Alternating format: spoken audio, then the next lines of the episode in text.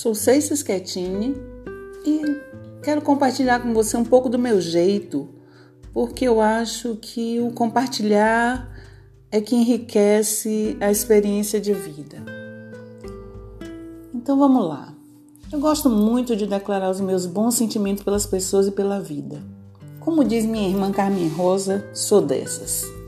Não vi essa vida para ser inodora, incolor e insípida.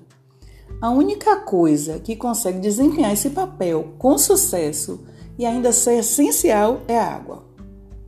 Tudo mais carece de expor cor, cheiro e sabor para ser percebido pelo mundo.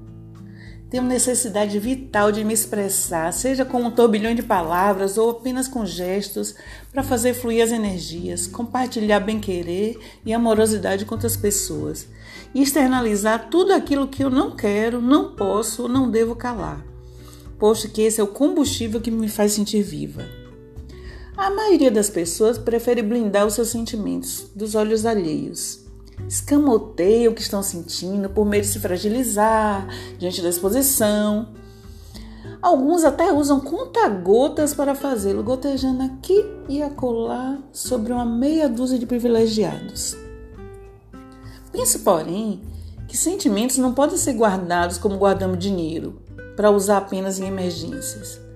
Pois esse é o tipo de coisa que a gente guarda desejando nunca precisar usar, minha gente tem muito mais a ver com a naturalidade do respirar. Você inspira, filtra, absorve o que é essencial ao seu bem-estar e depois transborda, devolve para a natureza tudo aquilo que está sobrando dentro de você. Ou seja, tem mais a ver com receber e decodificar e compartilhar do que simplesmente estocar dentro da gente. Há infinitas formas de expressar o bem de expressar bem os próprios sentimentos e de compartilhar coisas boas. Cada pessoa tem o seu próprio jeito.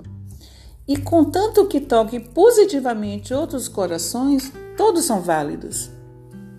Eu procuro sempre ser simples e generosa com o meu compartilhar, dando mais leveza aos meus dias. Assim, eu sou gentil com que cruzam o meu caminho, tenho o hábito de sorrir e cumprimentar, mesmo quando não conheço, e se a pessoa der sopa, abraço fácil. Ah, sou dessas mesmo. Se recebo uma gentileza, de qual tamanho for, sorri e agradece na hora. Não deixa para mais tarde ou para amanhã. Agradeço calorosamente pelo papo, pelo livro, pela comida, pelo abraço, pelo atendimento, pela companhia, pela troca de boas energias e sempre que posso retribuo. Prefiro fazer assim a deixar a pessoa na dúvida sobre o que sinto. Sou fiel à minha essência.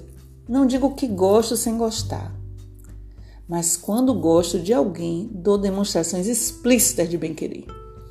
Trato como querido no mais puro sentido da palavra. Faço mimos para agradar. Eu não sou daquelas pessoas que, que falam, ai querida. Não, quando, e com, com falsidade. Tem gente que quando é chamado de querida fica com o pé atrás. Pô, me chamou de querida, que falsa. Eu acho que essas, que essas pessoas que pensam assim, na verdade, quando elas aplicam a palavra querida, elas estão sendo falsas com as outras pessoas.